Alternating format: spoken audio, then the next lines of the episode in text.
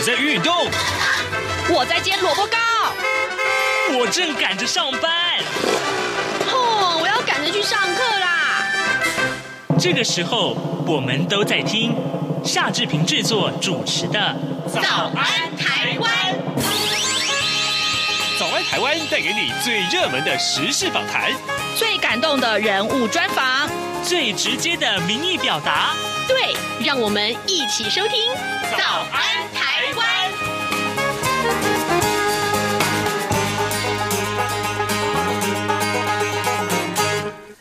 早安台湾，我是夏志平。今天是二零二二年的十月十一号，星期二。昨天呢是双十节，蔡英文总统在国庆演说当中啊，呃，提出了呃，给世界一个更好的台湾，坚韧之岛，韧性国家的这样一个主题的演说，他的。国会呃，国庆大会的主题也就是守卫国土跟你我同行啊。那么今天呢，待会儿志平要为您访问国防安全研究院国家安全研究所的沈明士所长。我们请所长呢跟大家来评析蔡英文总统昨天这段重要的谈话。而今天各平面媒体上面的头版头条讯息也都锁定在蔡总统的谈话上面。联合报的标题是是提到了蔡英文总统说愿意和北京寻求台海和平的方式。兵戎相见并不是两岸的选项啊，要逐步恢复两岸人民有序的交流。那么，呃，《中国时报》上面头版头条也是这样子说的，蔡英文总统说，兵戎相见不是两岸的选项。而呃，《自由时报》上面头版也是告诉大家，蔡英文总统在演说中说，要大声说出我是台湾人，这是光荣，也是骄傲。好的，现在时间是早晨的七点零二分零四秒，我们先进一段广告，广告过后马上请您收听今天的访谈单元。从两岸、国际、历史文化与财经等角度透视中国的《这样看中国》节目，每周一到周五晚间九点三十分到十点在中央广播电台播出。如果您对《这样看中国》节目，有任何收听想法或意见，欢迎寄信到台北市北安路五十五号，也可以透过电子邮件的方式。节目有两个信箱：二零二零 at rti 点 org 点 tw，或是二零二零零二零三 news at gmail dot com。再次谢谢听众朋友们的收听与支持，请持续锁定。每周一到周五晚间九点三十分到十点播出的《这样看中国》节目。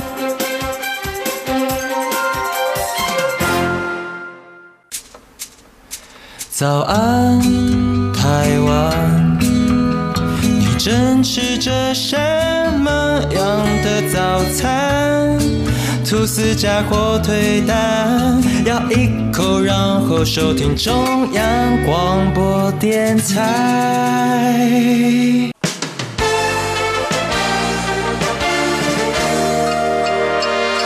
早安，笔记本。这里是中央广播电台台湾之音，您所收听的节目是《早安台湾》，我是夏志平。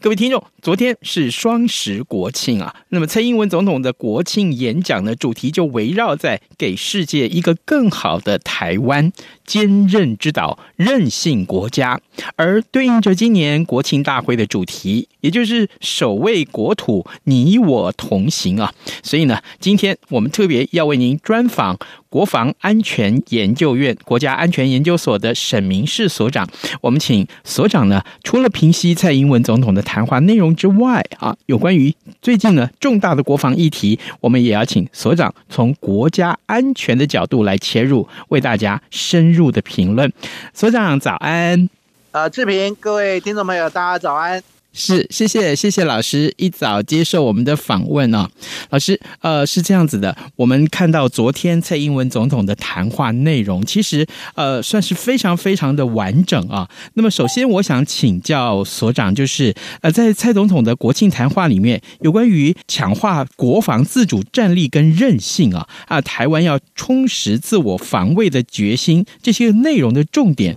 对于维护区域和平的稳定，它的重要性。如何呢？呃，我们可以看到，就是从今年二月开始，呃，俄罗斯入侵乌克兰。那入侵乌克兰之后呢，我们看到它的战争区分不同阶段的发展。那我们看到一个比较小的国家，凭借的他自己的全民的抗敌意志的提升，还有世界的战略战术，居然打赢了在全球排行第二的大国俄罗斯。是啊、呃，那尤其台湾现在在整个全球上面，其实有三个非常指标性的意义。嗯，第一个就是在地缘战略上，它是。呃，第一岛链的核心，等于说整个西太平洋或整个印太地区，台湾的存在其实对周边国家来讲是有很高的战略价值意义的。嗯，第二个呢，就是台湾本身在民主发展的成就上面，也是呃未来民主自由发展的一个重要的象征。第三个就是台湾的半导体跟科技的这个能力啊，呃，以及主导性的角色。啊，其实也影响到整个全球半导体科技或者晶片科技的发展。那因为有这三项呃主要的优点跟强势，所以任何台湾安全方面的影响跟变动，其实对整个呃印太或者全球区域和平稳定是非常重要的。那在去年的国庆讲话当中，是呃蔡总统已经提出了四个坚持。就永远坚持自由民主的宪政体制，坚持中华民国跟中华人民共和国互不隶属，坚持主权不容侵犯并吞，跟坚持中华民国台湾的前途必须遵循全体台湾人民的意志。啊，那今年再结合他在不管是经济产业、社会安全网、民主自由体制跟国防战力的呃四大韧性，呃，其实就紧紧的扣扣紧在一起。就是强调，你要维持一台湾的经济、社会安全跟民主自由，啊，那就必须要国防战力的提升。嗯，那如果说这个项四个项目的这个提升呢，呃，当然就能够强化台湾的国防的贺主的效益，然后维持经济发展，然后在整个。呃，全球或者世界发展中可以扮演一个稳定性的角色。是，老师，我想继续来请教您啊。嗯、在蔡总统的演说当中，他特别提到了台湾会挑起自我防卫的责任，而且他还提到说，台湾已经交出一张得之不易的国防自主成绩单。那这个部分，我们是不是请所长也为我们来分析这些年来啊，国军所做的努力跟成就如何呢？呃，蔡总统之所以这样说，呃，是因为有一些国际的媒体啊、或者一些学者啊，他会质疑，呃，台湾对呃面临台海的安全威胁，呃，是不是有尽到自己的责任？呃，尤其是在国防预算的投入，或者是在军备发展的提升啊、都有呃不同的这个意见。那呃，我们可以看到，在今年的国防预算的编列上面。啊、呃，比去年高了非常多啊、呃。那尤其是呃，我们在国防自主，或者是不管是浅见国造、国际国造方面，有很大的这个成绩单。嗯。那我们看到了，呃，我们远距精准战术飞弹的量产啊，要生产一千多枚。那另外，我们自制的反舰巡弋飞弹，譬如说雄风三型，还有我们的防空飞弹天宫三型。还有我们的 IDS 啊，浅见国国造，那预计大概今年底或者明年初，啊，第一艘原型就可以出来啊。另外，我们在在呃昨天的这个国庆活动里面，我们也看到我们的永鹰高教机啊冲场啊，就非常具体的显现了啊我们国际国造的成果。那而且目前呃汉翔公司正在研发第五代战机。第五代战机就是类似像美国的 F 二十二、F 三十五这种隐形战机，那韩国已经在发展第五代战机，那台湾目前已经正在发展。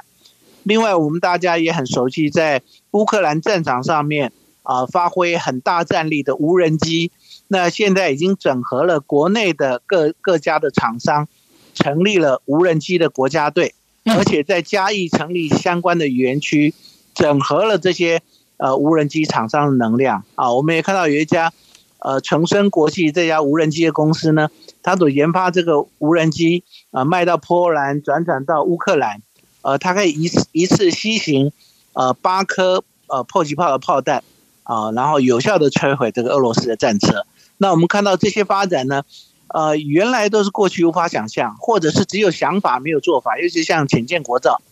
啊、呃，因为困难非常多。嗯，那在蔡总统的坚持及努力之下，我们看到这些阻挠都一一克服，而且现在都已经逐渐成型。当然，刚发展的初期绝对不会说一下它的性能啊、呃，或者它的世代能够跟这个美国最新的进国家的机型能够相匹敌。但是生产出来之后呢，它后面延续性的这种发展，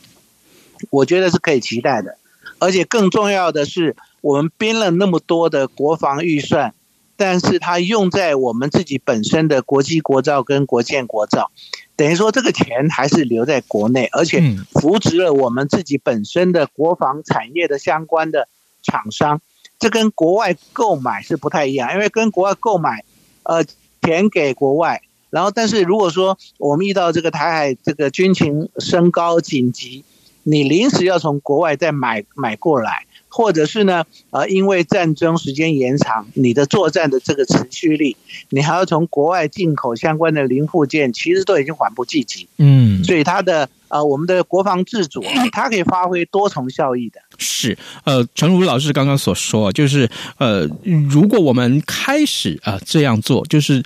对自己扶持自己呃国内的这个呃军事的厂商有建立自己的军事力量，我相信到时候万一真的台海有事发生的时候，嗯，我相信那个那个紧急的急救的这个程度是绝对可以解燃眉之急。各位听众，今天早上志平为您连线访问的是。国防安全研究院国家安全研究所的沈明室所长，我们请所长呢，首先就蔡英文总统在昨天的国庆谈话当中啊，呃，有关于国强化这个呃国防自主战力跟韧性啊，还有特别是呃台湾已经交出一张得之不易的国防自主成绩单这件事情来做了一些评论。在昨天蔡英文总统的谈话里面，特别还提到了俄乌战争，还有中国在南海的挑衅，这一点特别是俄乌战争刚。刚刚所长您也提到啊，那么台湾必须要审慎做出准备。呃，除了区域的安全之外，俄乌战争也造成了全球经济的震荡，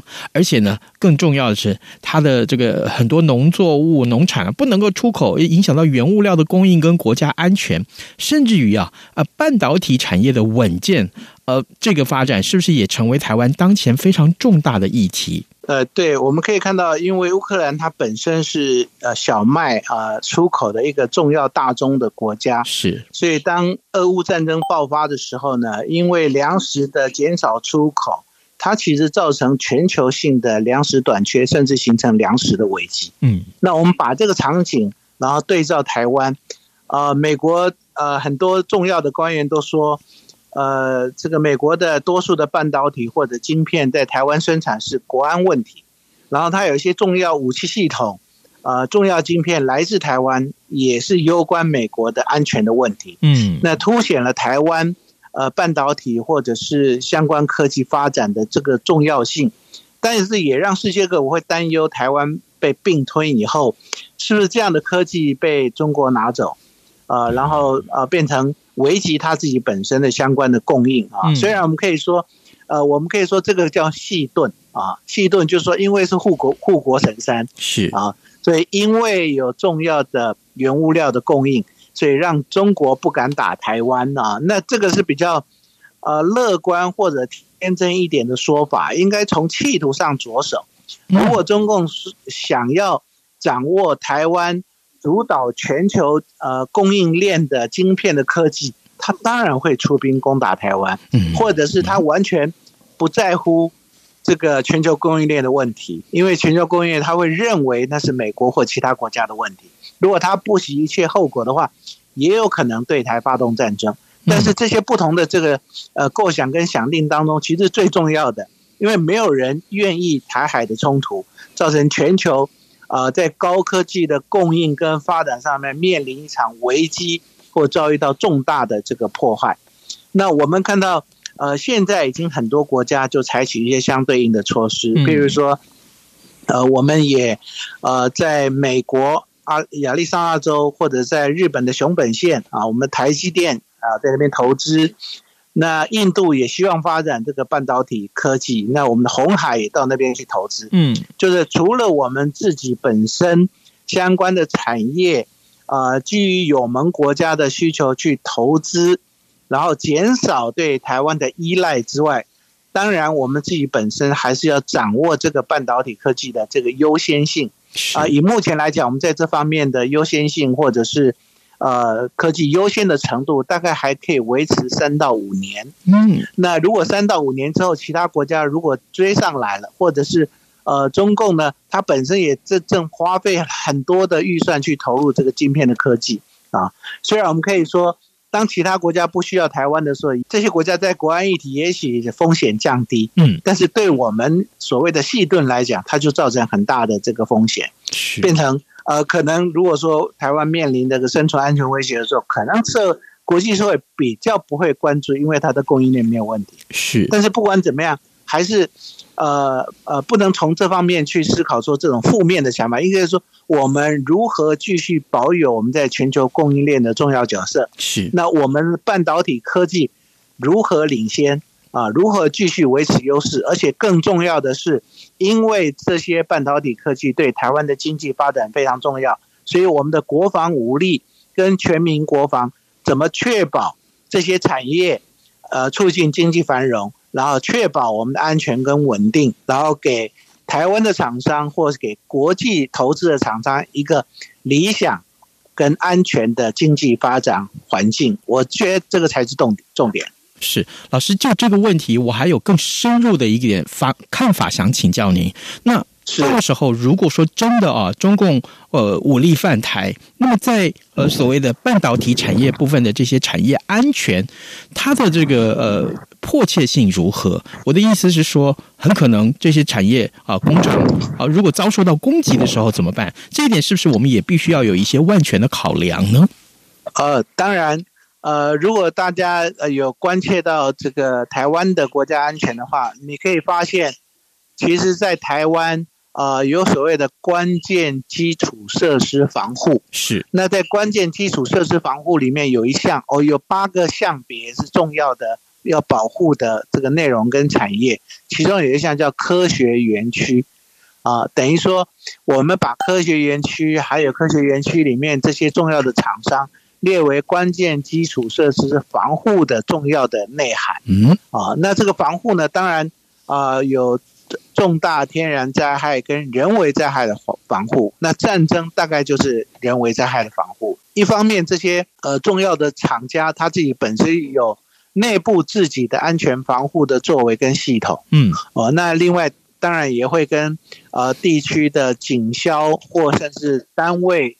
呃驻军单位。会有紧密的合作啊！如果发生特殊的状况，呃，这个军队是不是有多余的力量，或者是地区的防卫部队啊，可以保护这些产业？那另外一方面呢，我想这些产业它自己本身也有一些降低风险的措施，譬如说，呃，它的厂房的硬体也许不太容易啊搬迁，嗯，那些重要的这个这个东西是不是呃，如果说有一些相关的风险来临的时候呢，它怎么样转移？啊，或者是实在没办法转移啊，是不是要世窃的破坏？或者是呢？呃，它有一些呃，其实它的关键就是这些生产的科技之外，它有一些作业系统，或者它有一些软体。那这些软体呢，呃，如何让它维持存放在安全的地方，或者备份在云端等等啊？我想这些高科技厂商，它其实也会思考到这些相关的问题。是，然后也做好相关的措施。那如果在呃防卫无力或者是在军事安全方面有需需要的话呢？啊、呃，我想政府也会提供相关的协助。是的，各位听众，今天早上志平为您连线访问的是国防安全研究院国家安全研究所的沈明室所长啊。我们请啊所长在这个阶段，我们是请他来为大家解说。其实台湾的这个半导体产业，或者是在整个俄乌战争跟中国在南海挑衅的这个部分呢，呃，台湾的产业安全其实也必须要跟国家安全来一起相提并论。呃，老师，最后我们还有几个问题想。想要请教您，就是呃，如果说我们就当前的台海情势而言呢、那么台湾的国家安全跟区域和平可以说是息息相关了、所以呢，呃，蔡英文总统他也特别呼吁中国要尊重台湾，而且他释出了善意啊，在逐步解封之后，要慢慢恢复两岸的交流，愿意跟北京当局啊共同来寻求台海和平稳定的路径。我这时候要请教所长，所以。北京当局士气的做法是什么呢？呃，我觉得这是呃蔡总统在国庆的讲话啊，呃最后一段是谈到台海安全，而且对呃中共有一些呼吁。他在每年国庆讲话的时候，其实我们都可以从内容看出来是在向中共递出橄榄枝。嗯啊，那去年递出之后呢，我们看到其实两岸情势的升高，并不是因为蔡总统讲错话，或者是。呃，这个讲的内容啊、呃，这个中共没办法接受，那是因为中共正处于很重要的权力换届的阶段啊、呃，因为中共二十大，那下一个领导人到底是谁？嗯，那政策上也没有什么重大的转变。那从呃上个礼拜我们看到啊、呃，这个李克强在呃中国建政呃周年的谈话里面提到，就是呃解决台湾问题的总体方略。那可以看出来，其实，呃，怎么样解决台湾问题啊？中共已经非常有明确的战略指导方针。嗯、那里面有没有时间表，我们不知道。是，但是他已经有他的想法。那基本上，我认为他的想法不外乎就是，呃，这个和平统一跟武力武力统一，它其实交互运用。嗯啊，当他实力足够，然后外力介入可能性降低的时候，他也许就会用武力。但是如果美国坚守，啊、呃，台湾关系法的承诺，而且明确表态，啊、呃，如果中共无理由的就侵犯台湾，我想美国、日本就会介入。那现在大概是处于这个阶段，因为我们看到美国总统拜登数次的重申对台湾的承诺，嗯，那啊呃，呃，四方安全架构的国家，还有这呃亚太周边国家都非常关切台海的情势。我认为在目前，中共应该不会用武力犯台，是，但是不会用武力犯台。但是他的文攻或者是经济的胁迫可能会持续，但是啊、呃，如果二十大之后还是继续由习近平担任啊，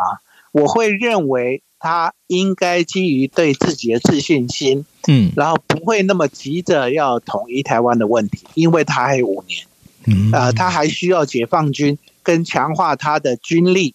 来抗衡美国的可能介入，那这个时间可能是五年或者是十年。是，那他要求解放军二零二七年要具备这样的能力。嗯，那如果呃他不希望呃台海情势升高影响他他自己本身的经济发展啊，你看这个呃世界各国也对他采取这种制裁行动，然后他自己本身呃不管是疫情呃不管是经济也好，其实也是非常处于内外交困的情况之下。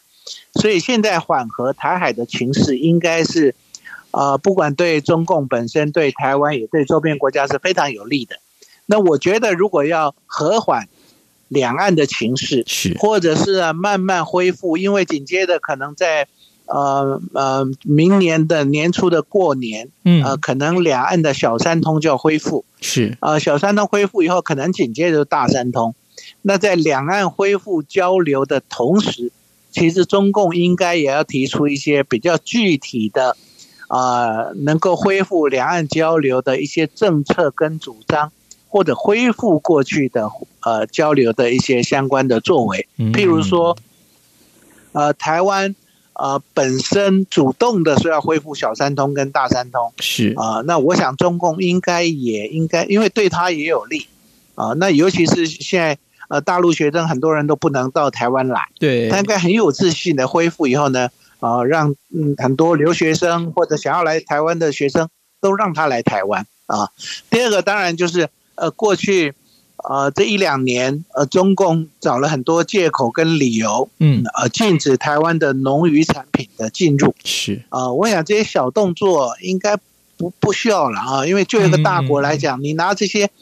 影响到台湾农渔民生计的政策，就为难台湾的这个农渔民，实在是没有必要，而且也让中国大陆很多，呃，可能生活条件比较好，他很喜欢台湾农渔产品，这些人他的权益也受到影响，嗯啊，所以如果要恢复两岸慢慢交流，我觉得这种恶性的或针对性的对台湾农渔产品的禁运跟制裁应该要停止。是。第三个呢？嗯，第三个就是呃，中共的海空军你要训练，其实你有足够的海空域可以选择。啊、呃，我觉得呃，擅自穿越海峡中线，或者是模糊化海峡中线，或者进入我们的防空识别区，实在是没有必要的。啊，嗯、那如果他持续的这样的行动，其实就在强化跟深化对台湾安全的胁迫，啊，制造对台湾的军事武吓的压力而已。那对两岸的交流其实完全没有帮助。是啊，那另外就是我们看到，呃，不管是东欧或者是美国很多国家，从这次国庆来讲，啊，因为关切台海安全，所以强化跟台湾之间的交流。嗯，那这些交流也不是说要跟台湾建交。呃，也不一定意味着说他要反对中国的，呃，一一个一中原则，或者是呢，他们提出一些，呃，跟中国非常不一样的一中政策，并不是啊。你给台湾适度的外交空间，对中国来讲并没有很大的影响。是，你越压制，反而会产生反效果。嗯啊，那当然，呃，尤其是这个两岸之间非常重要的互动交流的管道，就是海协会跟海基会的问题。嗯哼，呃，当然我们的。我们的陆委会跟国台办如果能有直接沟通的管道最好，但是至少有一些事务性或者是寻常的一些相关的个别的纠纷或者是议题，能够恢复海基会跟海协会的对话沟通管道，我觉得应该无伤于中共对台的政策，或者是呃，是不是呃，你你你恢复交流以后呢，是不是就纵容台独，或者其实是没有那么严重？嗯，因为。如果希望两岸持续的交流，它因为两岸会呃交流以后会产生一些比较实物性、事务性的这个问题，你本来就有一些固定的沟通管道，是那有固定的沟通管道，当然就可以避免误会啊，避免误会，当然就不会发生冲突啊。另外最后呢，就是呃，我们现在有很多这个台湾人，不管是学者或者一般的公民啊，因为他的言论，然后等到进入这个。中国大陆的时候呢，就被逮捕。我想这个也不是很有善意的作为。对啊，那如果中共能够在这方面，呃，认清楚，如果两岸将来未来就是要和缓，和缓之后呢，呃，冲突降低，那至于未来要变成怎么样，或者是要什么什么样的这个政治安排才能够谈，那你事事采取文攻武吓的作为，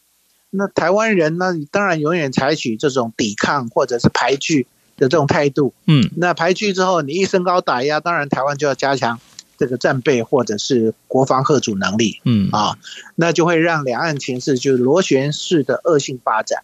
这样对两岸都没好处的。是的。嗯，好，各位听众，今天早上志平非常荣幸哦，能够为您连线访问国防安全研究院国家安全研究所的沈明室所长。我们请所长呢，在节目中，我们从啊平息昨天蔡英文总统的国庆演讲的谈话内容开始出发，也探讨到国家的安全。更重要的是，我们请老师也为当前的两岸关系啊啊在。特别是蔡蔡英文总统发表了这样的谈话之后，那么中共应该要有的一些回应态度应该是如何？我们今天非常谢谢所长跟我们的分享，所长谢谢您。啊，志平谢谢，也谢谢各位听众朋友。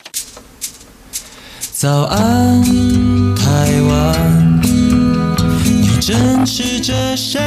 么样的早餐？吐司加火腿蛋，咬一口，然后收听中央广播电台。早安，报马仔。